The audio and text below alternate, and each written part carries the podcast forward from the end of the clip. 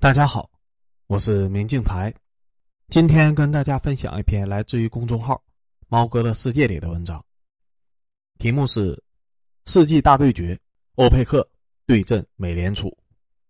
文章发表于二零二二年十月八日。今年三月以来，面对节节攀升的通胀指数，美联储采取了最为激进的加息政策，半年时间加息三百个基点。创下了四十年的历史之最。美联储加息让美元指数走强，美元指数从九十六一路飙升至一百一十四，足足上涨了百分之十六。而国际大宗产品是按照美元计价的，美元走强自然导致了国际的大宗产品价格下降。所以，美联储激进的加息策略让国际的原油价格雪崩式的往下掉。布伦特油价从最高点一百三十九美元每桶掉到了八十二美元每桶。跌幅超过了百分之四十，但是强势的美联储现在突然遇到了强有力的狙击。十月五日，欧佩克组织宣布将减产两百万桶每日，这个减产的幅度之大实属罕见，相当于减产全球总需求的百分之二。消息一出，国际油价应声大涨。截止到十月七日，布伦特油价再次回到了九十美元每桶上方，报九十二美元每桶。普通人可能对欧佩克减产已经习以为常了，觉得这不过是石油输出组织基于自身的利益驱动的行为。但是这一次的欧佩克的减产却远非如此。过去，欧佩克一般是在全球需求疲软、石油库存高企、国际的油价在四十美元每桶左右才会宣布减产。现在的国际市场对于石油需求强劲，国际油价在八十美元每桶上方，欧佩克就大规模的减产，所以。这一次不是简单的石油减产行为，更为重要的是，这是对美元全球大宗产品定价权的挑战。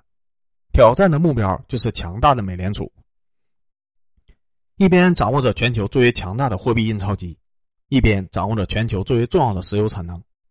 欧佩克对美联储，谁能笑到最后呢？今天就给大家捋一捋其中的脉络。首先，欧佩克对于美国的怨气由来已久。二零一四年页油革命以来，依靠强大的资本力量的推动，美国的页岩油产业发展迅猛。美国从石油的净进口国一跃成为了石油净出口国。为了给国内的页岩油产能找出路，美国用尽各种办法给欧佩克施压，让欧佩克组织大规模的减产。与此同时，美国的页岩油出口却大幅度的上升。所以，美国的页岩油产业基本上就是踩着欧佩克组织发展起来的。其国际市场的出口份额，恰恰是欧佩克成员辛辛苦苦减产让出来的份额，这就是从欧佩克组织口袋里面抢钱。二零二零年三月，借助新冠疫情的冲击，沙特与俄罗斯突然发难，在国际油价最为低迷的时候，双双宣布将大规模的增产石油。表面上这是全球的最大两个石油卖家在打价格战，其实这是沙特与俄罗斯心照不宣上演的一台大戏，依仗自身的石油开采成本的优势。对美国页岩油产业进行围剿。沙特的石油开采成本大概是十美元一桶，俄罗斯大概是二十五美元每桶，而美国的页岩油开采成本是六十美元每桶。在沙特和俄罗斯同时宣布增产石油的消息刺激下，国际的原油价格暴跌，一度创造了原油的价格出现负数的奇迹。国际原油价格暴跌，美国的页岩油产业遭到了重创，大批的页岩油企业纷纷宣布破产。从此，美国的页岩油产业一蹶不振。欧佩克与俄罗斯等传统的产油国基本控制了全球的原油产能。最近几年，欧佩克的主要成员国包括沙特、阿联酋，与中俄越走越近，与美国则是越走越远。沙特、阿联酋与中国的石油贸易常是用人民币结算。沙特与阿联酋申请加入了上合组织。沙特不止一次的表态，未来五十年将优先保障中国的石油供应。沙特在中国投入巨资建设石油炼化企业，对于美国，沙特则是另一种态度。沙特王储拒接拜登电话，对于拜登访问沙特，沙特连首都也不让拜登进去，安排机场迎接拜登的只是一个省长。在与拜登会晤时，还安排记者提出敏感的问题，对拜登进行嘲讽。对于拜登提出的增产石油的要求，沙特象征性的表示考虑，每日增产十万桶石油。二月二十四日。俄乌战争爆发，这场战争造成全球的石油、天然气结构性的短缺，把国际的油价推升到了一百三十九美元每桶的高价，所有的石油输出国都赚得盆满钵满，相当于俄罗斯以一己之力为所有的欧佩克成员谋取了巨大的利益。欧佩克虽然无法公开的表态支持俄罗斯，但是心里面却是门清的。美国联合 G 七的国家对俄罗斯实施石油限价，看上去俄罗斯被西方的国家集体孤立了，但是俄罗斯背后还是有一群默默的支持者，除了某东方大国。当然，我说的是印度，他们大量的采购俄罗斯的石油、天然气，然后呢转售给了欧洲，连沙特也在大量的购买俄罗斯的石油，转售给欧洲。要知道，沙特石油开采的成本全球是最低的，但是从俄罗斯购买石油的价格怎么也要大几十美元一桶啊！沙特放着自己的廉价石油不开采，千里迢迢从俄罗斯购买石油，转售给欧洲，这本身就代表了沙特对于俄罗斯的一种力挺的姿态。现在。俄罗斯被西方制裁，石油、天然气的产能肯定会大幅度的下降。在这个时候，以沙特为首的欧佩克组织居然能够站出来宣布大规模的减产，与俄罗斯联手去挑战美联储对于国际油价的定价权。某种意义上，这是欧佩克组织给俄罗斯送上的一个超级大礼包。对于以沙特为首的欧佩克组织的减产决定，拜登政府的反应是相当强烈的。在欧佩克组织会议前夕。拜登政府发起了一场全面施压运动，白宫将减产的前景描绘为彻底的灾难，并且对欧佩克发出警告：减产决定将被视为敌对行为。白宫甚至派出了财政部长耶伦亲自向海湾国家进行游说。但是，白宫的这一切努力最后都被证明是徒劳的。欧佩克不但顶着美国的压力做出了减产的决定，还挑衅性的将减产的幅度从传说中的一百万桶每日提高了一倍。到两百万桶每日。欧佩克与俄罗斯联手搞出这么大的一个动作，这个大动作的背后若隐若现有一个大国的影子，这个影子就是中国。在欧佩克挑战美联储事件中，中国扮演了一个沉默的中立者的角色。按照正常的逻辑，欧佩克减产导致石油价格上涨，这对于严重依赖石油进口的中国是利空的，中国应该是反对。但是这一次情况却有一些微妙，其一。中国有俄罗斯的廉价能源的稳定保障，俄罗斯出口中国石油大致是按照国际油价的七折结算的，天然气价格会更低，这就大幅度的降低了中国能源进口的成本。我们对比一下东亚、中日今年能源进口价格上涨的幅度，今年一到八月，日本进口石油价格上涨了百分之一百四十七，天然气上涨了百分之一百五十五，煤炭上涨了百分之二百六十八。而中国的石油进口价格上涨了百分之五十六点三，天然气价格上涨了百分之六十一点六，煤炭价格上涨百分之八十一点二。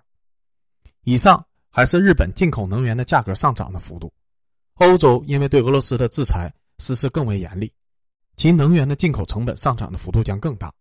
其二，能源价格上涨可以加速推动欧洲、日韩的去工业化，而欧洲、日韩被淘汰的工业产能正在加速向中国汇集。今年进入中国的境外产业资本，韩国增长百分之五十八点九，德国增长百分之三十点三，日本增长百分之二十六点八，英国增长百分之十七点二。其三，国际原油价格上涨会给我们带来一定的输入性的通胀压力，但是美国输入性的通胀压力将会更大。大国博弈的本质就是在打消耗战，我们困难，美国更困难。从消耗战的角度而言，国际油价上涨对中美经济产生的。消耗交换比还是非常划算的。我们现在的通胀指数是百分之二点七，美国是百分之八点三。如果美联储这一轮按不住油价，让国际的油价反弹到一百美元每桶往上，我们的通胀指数最多也就是在百分之三左右。美国的通胀指数会重新回到百分之九以上。请注意，现在美联储的基础利率已经达到了百分之三到百分之三点二五，美国国内的房贷利率已经突破了百分之七。如果美国的通胀指数重回百分之九以上，届时美联储将面临的是一个空前痛苦的局面。国内的基础利率上去了，这不但会极大的压制消费的需求，同时还会大幅度的增加美国联邦政府的还债的利息支出。通胀没有降下来，美国的经济陷入了滞胀与大萧条的危险就越来越大。其次，欧佩克这一次挑战美联储意义甚是重大，美元的全球霸权是最为重要的根基。就是对全球大宗产品的定价权，有了这个定价权，美联储就可以通过加息、减息调整货币供应，在全球制造潮汐性的经济周期，从而实现对全球的反复收割。现在，欧佩克跳出来对美元定价权说不。美联储希望通过加息缩减全球美元货币的供应，打压原油的价格。那么，欧佩克就釜底抽薪，直接削减原油的供应，强制性的推升原油的价格。一旦这个操作成功，就相当于剥夺了美元对于原油等大宗产品的定价权，废掉了美联储的大部分武功。未来美元的问题就真的慢慢沦落成为了美国的问题，而不是放大为全世界的问题。现在因为能源价格高企，导致欧洲、日韩加速的去工业化，而这些去掉的工业产能正在加速向中国集中。未来几年之内，中国全球制造业中心的地位将无法撼动。所以，从更深层次的考虑，如果这一次的石油输出国组织联手能够剥夺美元对国际原油的定价权，有了这个成功的案例。未来中国也是可以效仿的，比如在关键的时刻，美联储加息遏制通胀的时候，我们也有意搞一场供给侧的改革，强行的削减部分产能产业。那么，我们也可以大幅度的提高部分产业出口的产品价格，给美国制造输入性的通胀。印钞机对生产线谁说了算呢？我更期待欧佩克竖一个标杆出来。美联储从三月份开始加息，一直到九月。半年加息三百个基点，国际油价也一路的下降。这个过程中，欧佩克都隐而不发，直到十月五日才突然宣布反击。这个时机点把握的堪称绝佳。为什么呢？美国压制国际油价主要是两个方面的手段，一个就是美联储加息，目前利率已经达到了百分之三到百分之三点二五，市场对于美联储加息的终极目标预测最高也就是百分之四点五，也就是说。美联储加息的剩余空间已经很小了。一个是拜登政府持续的抛售美国石油战略储备，具体每日抛售的数量不详，但是美国的石油战略储备毕竟是有限的，持续几个月的抛售，市场估计美国战略储备已经下降到了一个比较危险的数字。换而言之，美国抛售石油的能力也非常的有限了。这个时候，欧佩克宣布反击，出手就是削减二百万桶每日的份额。可谓是在关键时刻打在了美国的腰眼上。首先是美国原油战略储备已经快要见底了。十月七日，拜登政府对欧佩克削减两百万桶每日的表示失望，并且表示将在下个月从战略石油储备再向市场投放一千万桶石油。才一千万桶石油，也就能对冲欧佩克组织的五日的减产份额而已。而美联储呢？未来美联储还能保持强势的态度吗？要知道。美联储撑死了还能加息百分之一点五而已，而欧佩克手里面的弹药远比美联储和拜登政府充足。这次是两百万桶每日，下次欧佩克还得再砸几个两百万桶每日。二零二零年在重创美国页岩油产业之后，沙特就宣布最高可以实现减产一千万桶每日来提振油价。作为重要的是，目前全球的石油需求还是非常强劲的。一方面，俄罗斯、伊朗因为被制裁。大量的石油产能无法释放出来，美国的页岩油产能还没有完全的恢复。另一方面，因为俄乌战争导致的天然气供应结构性的短缺，大量的欧洲、亚洲客户将天然气的需求转化为石油，所以欧佩克才有恃无恐。最初市场的奉声是削减一百万桶每日，但最后的结果却是足足增加了一倍，削减两百万桶每日。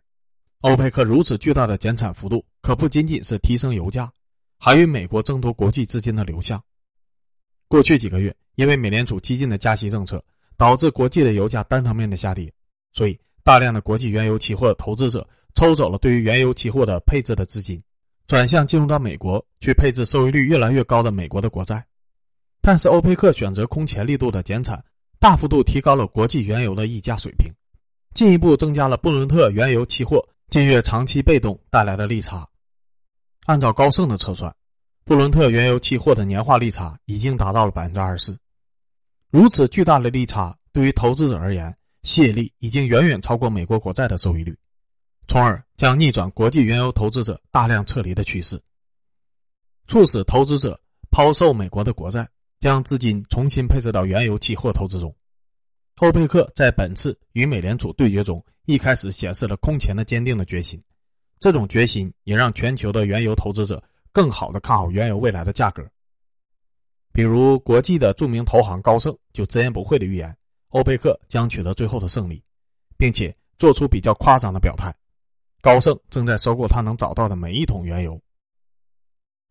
一九四八年到一九五零年，当时中国的经济中心上海爆发了两场金融战争，一场是国民党主导的金圆券改革，一场是中共主导了两白一黑战争。两白一黑指的就是煤炭、大米和棉布。这两场战争都是掌握政权的执政者与投机商人的殊死战斗，但是结果却迥然不同。国民党主导的金圆券改革惨败，金圆券一泻千里，很快就与废纸没有什么区别了。而中共主导了两白一黑，这场战争却大获全胜了。上海基础民生产品的物价得以控制，投机商人输光了血本，黯然从中国的政治舞台消失了。为什么国民党会失败，而中共会胜利呢？因为指导战争的基础理念的重大差异。在国民党高层经营来看，要币值稳定、物价稳定，就要控制硬通货。所以，蒋经国在上海花了很大的力气去攫取金银、外汇等这些硬通货，包括强制资本家用金银购买金圆券，强制民众按照政府的规定用金银兑换金圆券。国民党政府用各种的手段掠夺了民间大量的金银外汇。国民党认为，只要自己掌握了巨量的金银外汇，就能稳定住金圆券的价值，就能稳定物价。最后的结果却是被现实狠狠地打了一记耳光。一个月以后，以扬子公司事件为导火索，金圆券一泻千里，物价飞涨。蒋经国黯然宣布打虎失败，国统区经济总崩溃。一九五零年，上海解放，投机商人蠢蠢欲动。打心眼里面瞧不起中共这群农村走出来的土包子，企图故伎重演，炒作民生的产品，谋取暴利。面对投机商人的疯狂攻击，主持上海经济工作的陈云，清晰地表达了中共的经济理念：我们掌握多少物资，就掌握了多少决定市场的力量。在这个理念的指导下，中共发挥了自己强大的组织动员能力，在全国各地调集了大量的煤炭、棉布、大米进入上海。在精心计算市场上投机商掌握的货币头寸之后，在某一个时间点将手里的物资突然砸出去，无数的煤山、米山、布山同时砸向市场，很快就砸穿了投机商的口袋，让投机商血本无归。高峰时期，上海每天都有一个投机商跳楼自杀。这场两白一黑战争的胜利，深刻揭示了一个朴素的真理：谁掌握了物资，谁才真正掌握市场的定价权。而国民党金圆券改制，它的失败同样揭示了一个朴素的真理：企图依靠垄断货币发行来控制市场的定价权是不大靠谱的。所以在欧佩克与美联储的对决中，我看好欧佩克。一旦在欧佩克的对决中败下阵来，本次美联储加息将是史上最为失败的加息。它只是单方面提高了美国的整体利率，抑制了消费，增加了美国政府还债的利息成本，而通胀依旧。届时。拜登政府与美联储将面临空前严峻的经济局势，所以我对欧佩克与美联储的对决是充满了期待的。